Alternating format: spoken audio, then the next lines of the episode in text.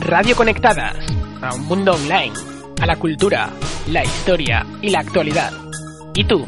¿Te conectas?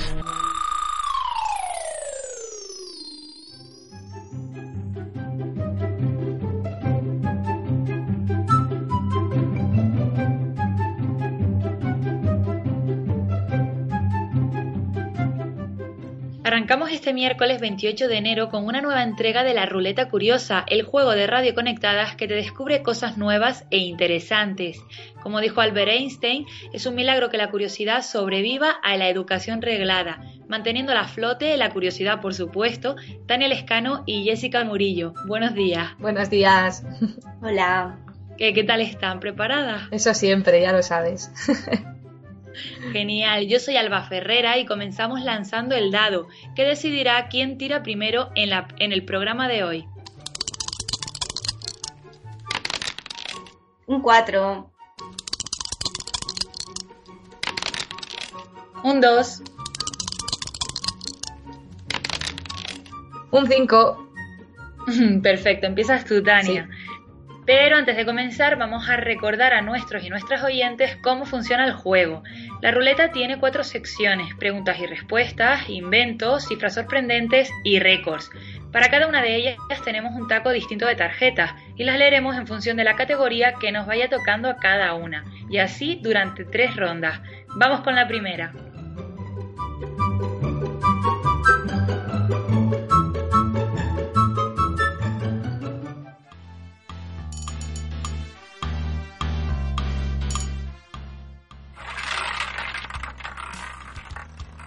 Inventos.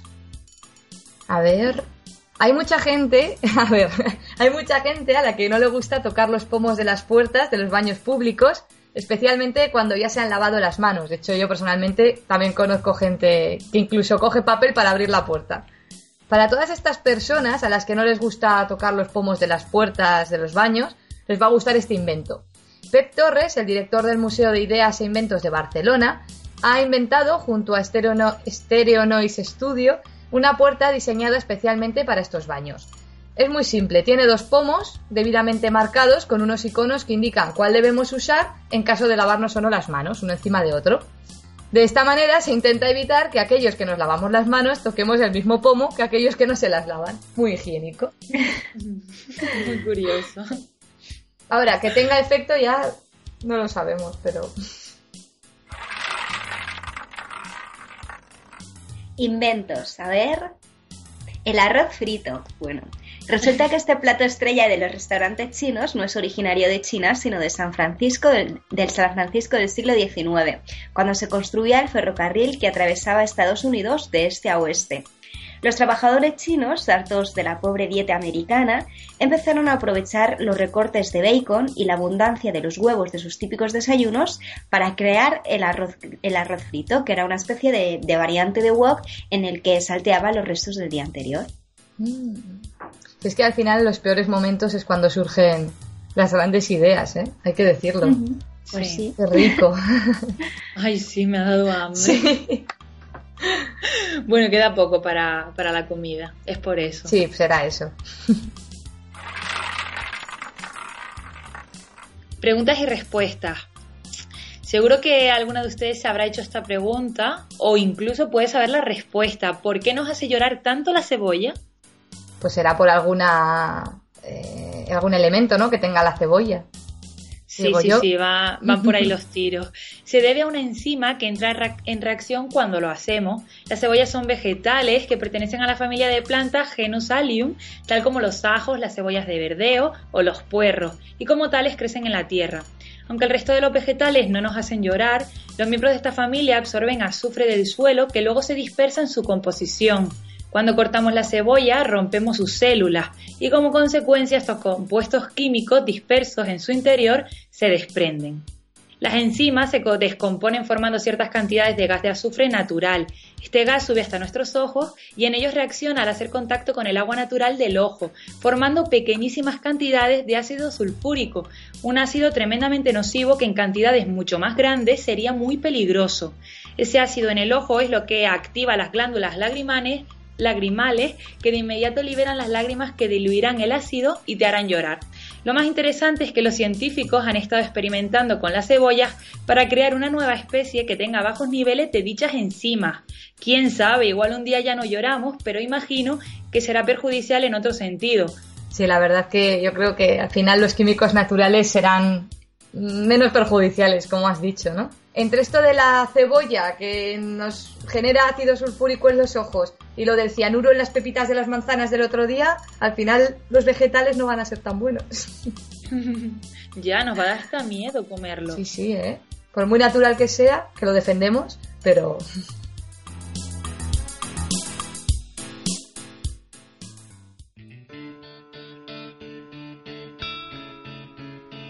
Durante mucho tiempo, las mujeres hemos sido ocultadas en la oscuridad.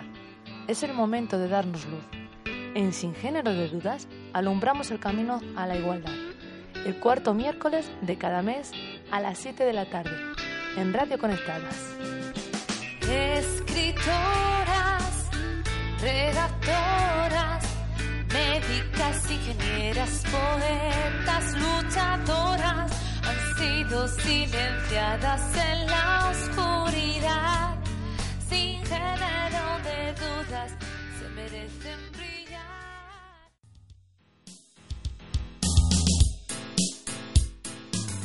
Bueno, pues vamos a ir ahora a la ronda 2, a ver qué otras curiosidades nos depara la ruleta.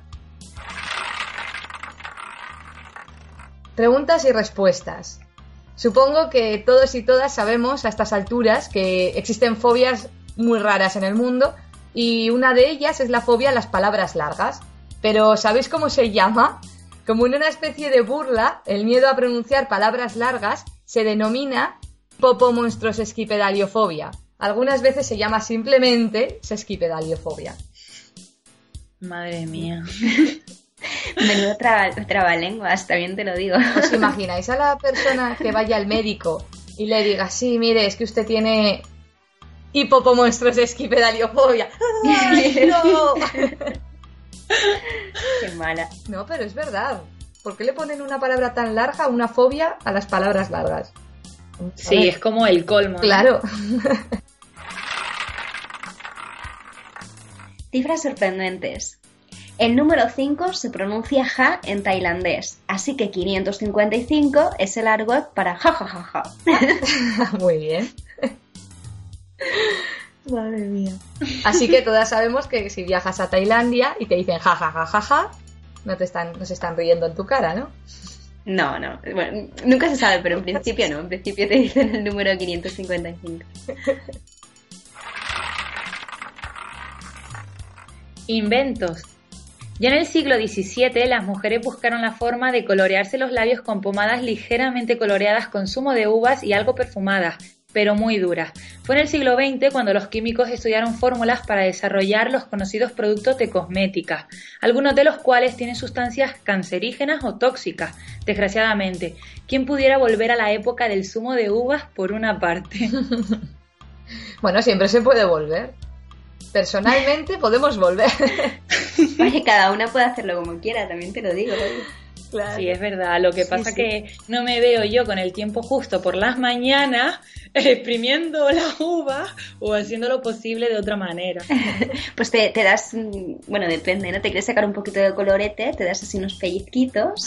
claro. Eso sí. A la vieja de fórmulas naturales, claro que sí.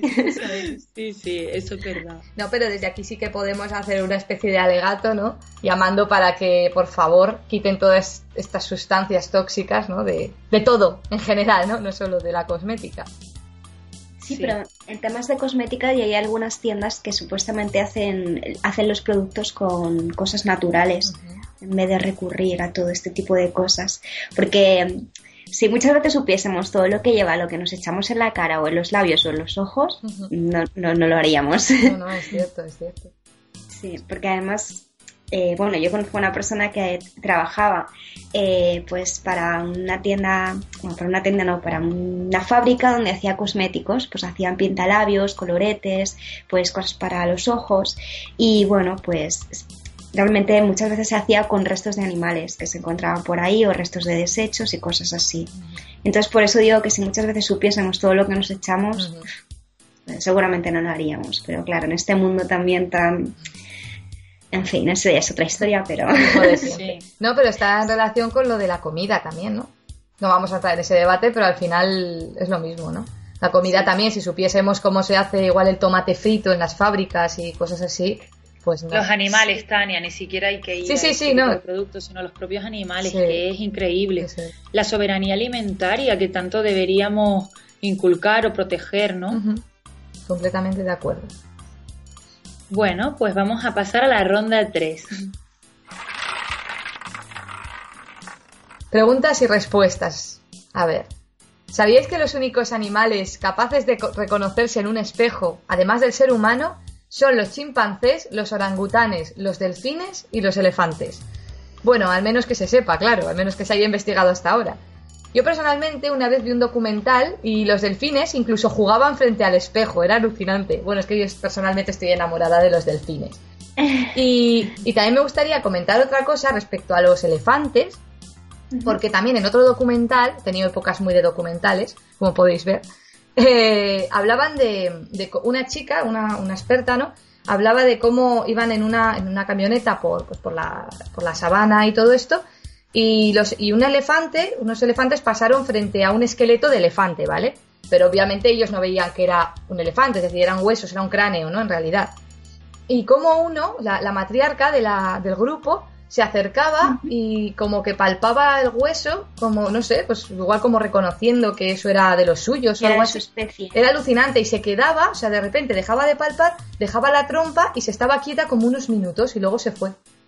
Entonces decían que si igual era algún tipo de ritos, o, o sea, era alucinante, que claro, no lo saben en realidad, pero no sé, es muy curioso. Sí. No, pero muchas veces pues temas de animales que nos sorprenden muchísimo, ¿no? vamos, que tampoco tiene mucho que ver, pero por ejemplo los perros cuando se muere su dueño, pues también están en su tumba un tiempo, notan esa ausencia. También cuando los perros se pierden, pero luego a lo mejor pasan un montón de tiempo, pero saben volver a casa, tienen, no sé, que hay un montón de cosas que... O luego lo de los pingüinos, ¿no? Que a lo mejor eh, solamente tienen una una pareja a lo largo de su vida y cuando se mueren ya no vuelvan a estar con otra, que son cosas muy curiosas que, jolín, sí, que ya, que ya quisiéramos incluso los seres humanos. ¿Qué quieres que te diga? Eso es. A mí me hace gracia porque yo soy la primera ¿eh? que, que alucino con estas cosas, pero yo creo que es porque también nos tenemos muy sobrevalorados a veces, ¿no? Creo que cuando alucinamos con este tipo de cosas, de comportamientos inteligentes, es porque yo creo que pensamos que somos los únicos animales inteligentes que hay en el planeta. Y probablemente estemos, estaremos muy equivocados, ¿no? Como podemos ver. O sea, en realidad yo creo que hay muchas otras especies que son más inteligentes de lo que nosotros creemos que son. Hmm. Lo que pasa es que nos gusta pensar que somos aquí la, la creme de la creme, ¿no? De la naturaleza. pues sí, la verdad que sí. Preguntas y respuestas. Bueno, yo creo que este a Tania no le va a gustar mucho, porque bueno, pero no te va a gustar de todos modos, así que da igual. ¿Por qué el Papa no puede llevar barba? Entre que es Papa y que no lleva barba, pues ya para qué queremos más. el Papa Inocencio XII será, será recordado en la historia de la Iglesia Católica por haber sido el último en llevar barba. Durante mucho tiempo, esta seña de identidad fue considerada inmoral, ya que se creía que era la representación de los pecados cometidos. Por esta razón, en 1119, el concilio de Tolosa amenazó con excomulgar a todos los clérigos que dejaran crecer su vello facial a pesar de que, curiosamente, Jesucristo ha sido representado siempre con una espesa barba. En la actualidad, pues no es posible que el sumo pontífice pues, nos sorprenda con un look pues, con barba. Sería un poco transgresor, ¿no? También estaría muy bien. Pues sí. Sí, y me hace gracia lo de um, que se creía que era la representación de los pecados, ¿no? Mm, claro, porque todo el mundo sabe que la barba es la que coge la comida y se la come, la que va va a buscar la lujuria, ¿no? Es la, es la barba sola aquí, las personas no tienen nada que ver, ¿no? No, pero sí que tiene, es curioso, ¿no? Que, digan que eso es así cuando el propio Jesucristo se le está representando llevando barba. Eso es. No sé. Es curioso. Eso sería como decir también que Jesucristo es una representación de esos pecados cometidos. Claro, pues es que vaya incongruencia. Ahora tampoco pasa nada, ¿eh? Jesucristo tenía que ser bien guapo con barba, hay que decirlo. bueno, Tania, que sí, que sabemos que a ti te gustan las barbas y no estás tú muy contenta con esto. Con Jesucristo sí, con el Papa no. Preguntas y respuestas. ¿Imagina alguien cuándo se puso en marcha el primer alumbrado público madrileño? Lo impuso Felipe II, fue él quien obligó a los habitantes de la villa a encender, limpiar y conservar las primeras farolas de aceite en las fachadas. Sin embargo, el sistema nuevo, digámoslo así, de alumbrado público tiene su fecha el 15 de octubre de 1765. Se trataba de un sistema de alumbrado mantenido por faroles de algodón, empapados en aceite y protegidos con cristales, sujetos a la pared con palomillas de hierro. Se instalaron 4.408 atendidos por 100 faroleros. Vale, entonces el nuevo sistema de alumbrado público sí vino con, vino con Carlos III, ¿no? Que fue el o sea, aunque Felipe II fue el que lo puso por primera vez, fue Carlos III el que ya luego lo, lo, como se dice, lo estableció, ¿no? Ya por, por ley. Sí, bueno, y también hay que decir que esto se descubrió hace muy poco, en noviembre de 2014. ¿En serio? Sí, de hecho lo difundió en ABC. Bueno, al menos fue una noticia difundida por ABC en noviembre de 2014. Sí, pero que igual es algo que se sabe de hace más, ¿no? Porque de hecho. Sí, sí. Puede ser, sí. No, quiero decir, porque, por ejemplo, eso, en 1765 estaba Carlos III y sabemos lo que Carlos III hizo, ¿no? A nivel de Madrid. Que sí que mejoró las cosas. Mm. Sí que lo estudias en los libros de texto, siempre estudias que fue precisamente que fue él quien empezó con el alumbrado público en Madrid, eh, lo del tema de, las aguas en las calles y que por todo eso se le llamaba el alcalde de Madrid. Entonces, que ya se sabía desde hace tiempo porque lo estudiamos en los libros y tal. Claro, no, no, yo me refería a lo de Felipe II, que igual se sabe menos y que puede ser como más curioso. Sí, sí, probablemente, sí, probablemente sea eso. Porque lo de Carlos III sí lo sabíamos, pero igual lo de Felipe II, mm. pues igual no se sabía, no se tenía la certeza, ¿no? De que obligara a los habitantes a aprender las parolas.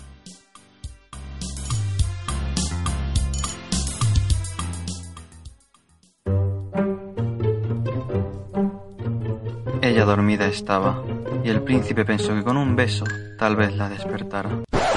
¿Perdona? ¿Y a ti quién te dijo que quería un príncipe?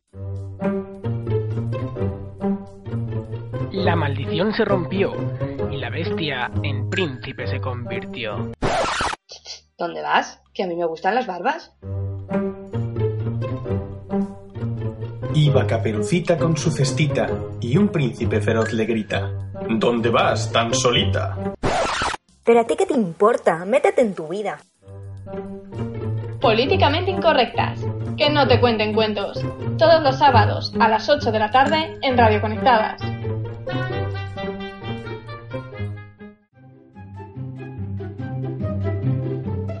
Bueno, pues vamos a dar por finalizado el programa de hoy con estas curiosidades y vamos a tirar el dado para ver quién sale como presentadora del próximo programa. Un 2. Un 6. Un 1. Ganadora absoluta. Totalmente, ¿eh? casi como Sirisa. Sí, de hecho, de hecho ha sido un 6 contra 1. Sí, sí. Genial, Jessica, ya tenías ganas, ¿no? Pues sí, pues sí, porque ya hacía tiempo que no me tocaba, así que genial. Bueno, pues lo hará genial como siempre. Eh, nosotras vamos a despedirnos ya por hoy y recordar que esta tarde tenemos un programa sin género de dudas que va a estar muy, muy bien. Así que por favor pásense por esta fantástica web que tenemos en radioconectadas.com y también en las redes sociales. Como siempre, nos vemos allí, en Twitter y Facebook. Que pasen un feliz día.